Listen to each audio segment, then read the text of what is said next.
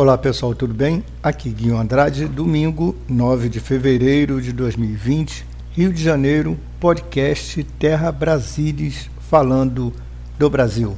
Pessoal, no podcast de hoje eu vou falar sobre dois assuntos relacionados à saúde que não podem ficar de lado ou ignorados: o coronavírus e a crise da água fornecida pela SEDAI no Rio de Janeiro são os dois temas de hoje. Eu vou começar pelo coronavírus e a aproximação com o carnaval. Segundo a secretária municipal de saúde Beatriz Bush, o município do Rio de Janeiro está preparando um plano de contingência para evitar a propagação do coronavírus durante o carnaval. O planejamento está sendo feito em conjunto com o governo do estado e deve ser concluído nos próximos dias. Hoje não temos nenhum caso sequer suspeito na cidade. Estamos atentos para possíveis casos suspeitos. Estamos numa fase de planejamento, revendo nossos estoques de insumos especializados para atender a essas pessoas, disse Beatriz Bush. A secretária informou ainda que o planejamento deverá envolver a identificação de possíveis centros de referência para atendimento a pacientes com a doença. O Carnaval Carioca é uma das festas mais famosas do mundo e costuma atrair turistas estrangeiros e brasileiros. Segundo a empresa municipal de turismo, a Rio Tour, no carnaval do ano passado, a capital fluminense recebeu mais de 1 milhão e 600 mil visitantes. Meu comentário: será que os hospitais do Rio de Janeiro realmente estão preparados para atender caso apareça alguém infectado com coronavírus? Essa dúvida, pessoal, não, é só a minha, mas eu tenho certeza que também é dúvida de muitas pessoas diante do caos nos hospitais no Rio de Janeiro. Não podemos fechar os olhos e os ouvidos, achar que está tudo bem, porque não é a realidade da área da saúde no Rio de Janeiro, um estado que passa por grave crise financeira em todas as áreas. Não podemos jogar um pano por cima apenas para abafar a chama e achar que é assim que tudo será resolvido. Eu acho que as autoridades do Rio de Janeiro, como governador, prefeito, as autoridades da saúde, deveriam aparecer na TV para prestar esclarecimentos e realmente mostrar um planejamento ou a estrutura que está sendo realizada para atender quase 2 milhões de visitantes e a população ficar realmente tranquila. Eu, pelo menos, não vi ainda essa mobilização. Hoje, dia 9 de fevereiro, e a cidade já vive um clima de carnaval. Deixa eu falar agora do coronavírus. O aumento expressivo de casos e a expansão para 18 países levaram a Organização Mundial da Saúde a tratar a epidemia como emergência. A Organização Mundial da Saúde, OMS, anunciou na quinta-feira, dia 30 de janeiro, que, diante do avanço do coronavírus, passou a declarar a epidemia atual como emergência de saúde pública de interesse internacional. O coronavírus é chamado pela OMS de doença respiratória aguda 2019 NCOV, cujo epicentro é a cidade chinesa de Wuhan. O coronavírus já infectou mais de 21 mil pessoas na China e cerca de 100 em outros 18 países e já existe registro de mais de 680 mortos na China e a notificação de um caso de morte nas Filipinas. No Brasil, o Ministério da Saúde está monitorando os possíveis casos suspeitos e atualizando as informações. Um painel de 16 especialistas da OMS havia considerado prematuro declarar situação emergencial em sua reunião anterior em 23 de janeiro. No entanto, devido ao aumento progressivo da doença, que aumentou de 500 para quase 8 mil em menos de uma semana, e dos registros de mortes que foram notificados, decidiu declarar situação emergencial global.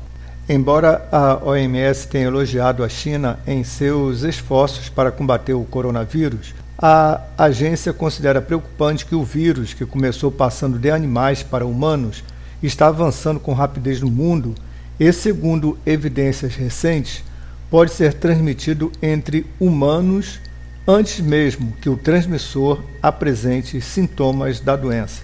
O secretário-geral da OMS declarou que a maior preocupação é com o potencial do vírus atingir países com sistemas de saúde frágeis. O que significa o estado de emergência?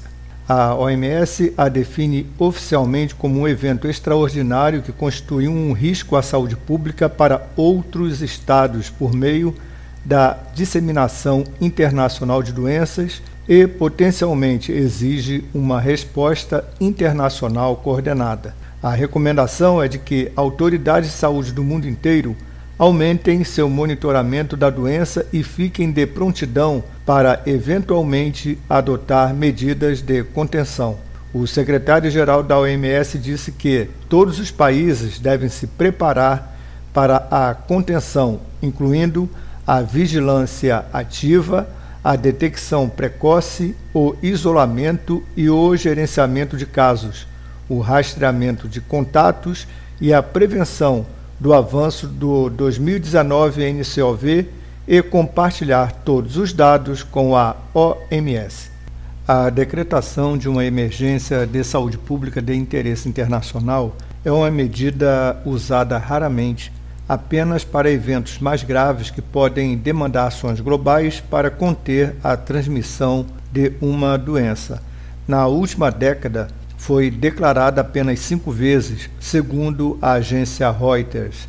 Em 2009, por ocasião do vírus H1N1, que causou epidemia de gripe, em 2014, nas epidemias de ebola no oeste da África e de pólio, em 2016, com a epidemia de Zika no Brasil, e em 2019, com a epidemia ainda em curso de ebola na República Democrática do Congo. O que é o coronavírus? O coronavírus são uma ampla família de vírus, mas sabe-se que apenas sete deles, incluindo o 2019 NCOV, que é a identificação do vírus, infectam humanos, causando febre, tosse, falta de ar e dificuldade em respirar. Em casos mais graves, pode evoluir para pneumonia e síndrome respiratória aguda grave ou causar insuficiência renal. Acredita-se que o vírus tenha origem em animais comercializados em um mercado de Wuhan, mas há registros também de transmissão de pessoa para pessoa, inclusive profissionais de saúde que foram infectados durante o tratamento de pacientes com a doença. Há uma grande preocupação em torno de novos vírus que infectam pulmões, já que a tosse e espirros são meios altamente eficazes de transmissão de uma doença. No momento, há casos de coronavírus em 18 países, além da China, como Japão, Singapura, Coreia do Sul, Vietnã, Austrália, Malásia, Camboja, Filipinas, Tailândia, Nepal, Sri Lanka, Índia, Estados Unidos, Canadá, França, Finlândia, Alemanha e Emirados Árabes Unidos. Qual é a gravidade da doença? Os problemas respiratórios variam de leve a pneumonia e morte. Os sintomas são graves em 18% dos casos, com 2% de mortes. E a gravidade é maior entre pessoas já doentes e idosas. Como se prevenir? Não entre em contato com quem está com algum tipo de infecção respiratória. Use lenço descartável. Procure lavar as mãos frequentemente. Use álcool gel para limpar a superfície dos móveis e objetos e evite contato com animais selvagens ou doentes. Essas são recomendações da Organização Mundial da Saúde. Pessoal, para finalizar a informação sobre o coronavírus, eu vou passar aqui a informação sobre a cronologia da epidemia. No dia 31 de dezembro de 2019, autoridades chinesas emitem alerta à OMS sobre casos de pneumonia de origem desconhecida na cidade de Wuhan. No dia 1 de janeiro de 2020, a Agência Americana para Vigilância e Prevenção de Doenças, CDC, informa que um grande mercado de carnes em Wuhan que teria sido a origem das infecções, foi fechado. No dia 9 de janeiro de 2020, cientistas fazem o sequenciamento genético do vírus e confirmam que as pneumonias estão sendo causadas por um novo coronavírus. No dia 11 de janeiro de 2020, é confirmada a primeira morte de um paciente com o vírus na China. No dia 17 de janeiro de 2020, aeroportos americanos que recebem voos diretos de Wuhan passam a fazer exames de detecção da doença. No dia 20 de janeiro de 2020, cientistas confirmam a possibilidade de transmissão do vírus entre humanos. No dia 21 de janeiro de 2020, os Estados Unidos confirmam o primeiro caso da doença em seu território. No dia 28 de janeiro de 2020, o primeiro caso europeu de transmissão homem-homem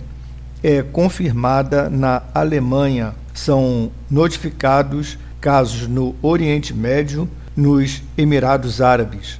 E no dia 29 de janeiro de 2020, o Ministério da Saúde comunica a existência de 33 notificações e nove casos suspeitos no Brasil. Bem, esse foi foram as informações sobre o coronavírus.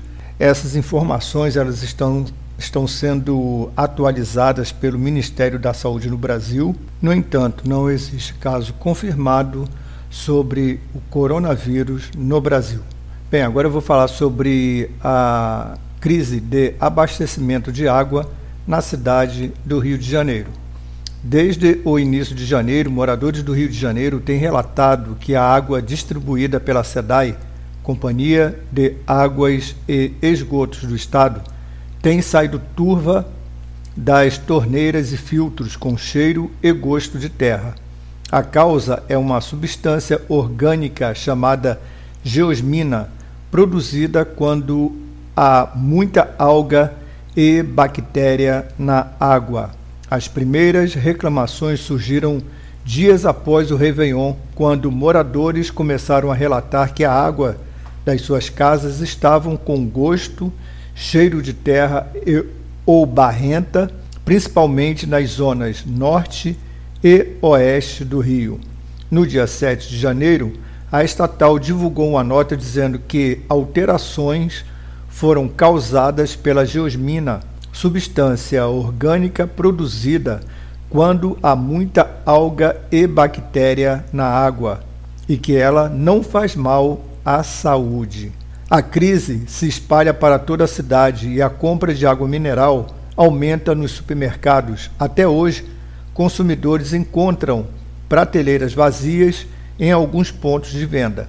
Cerca de dez dias após a crise, em 15 de janeiro, o presidente da SEDAI vai a público pela primeira vez, se desculpa e afirma que a situação será normalizada em breve.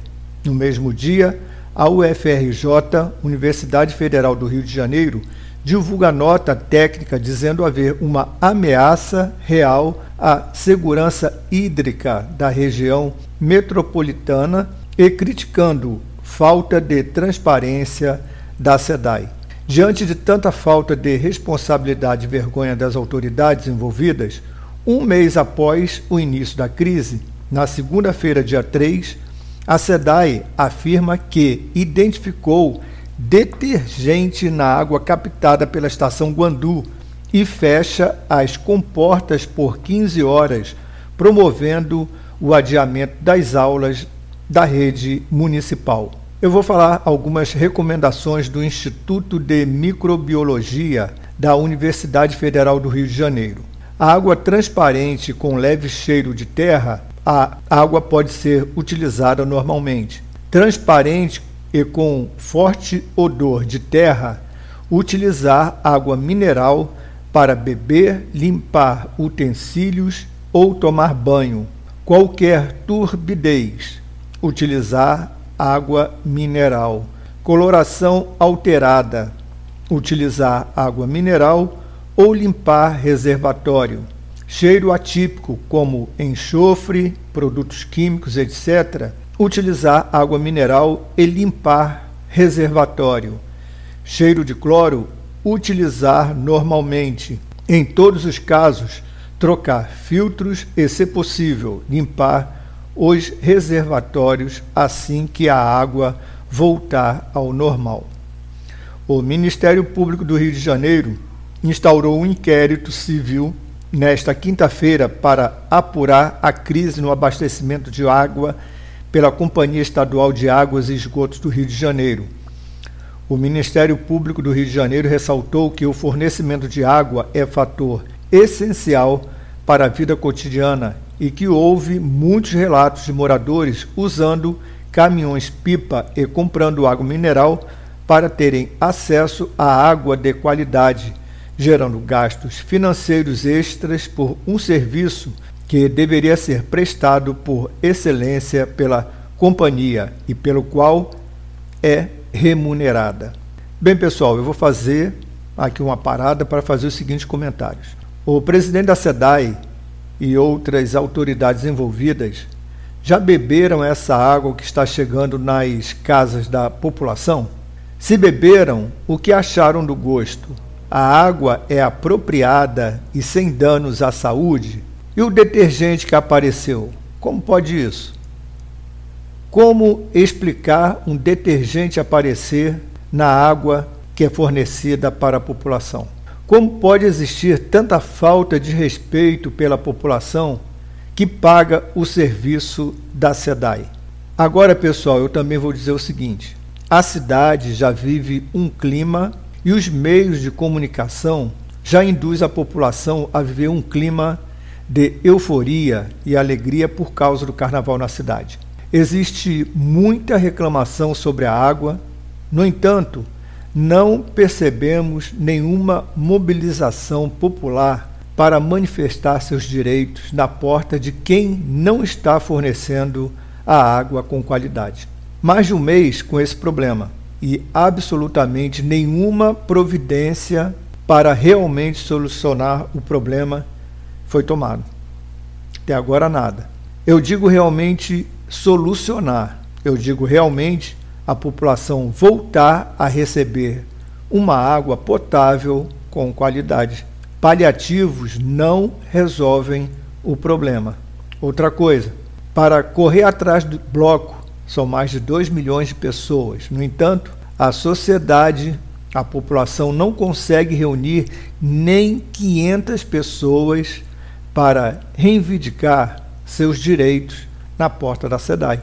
Onde está a população? Onde está a força e a união do povo?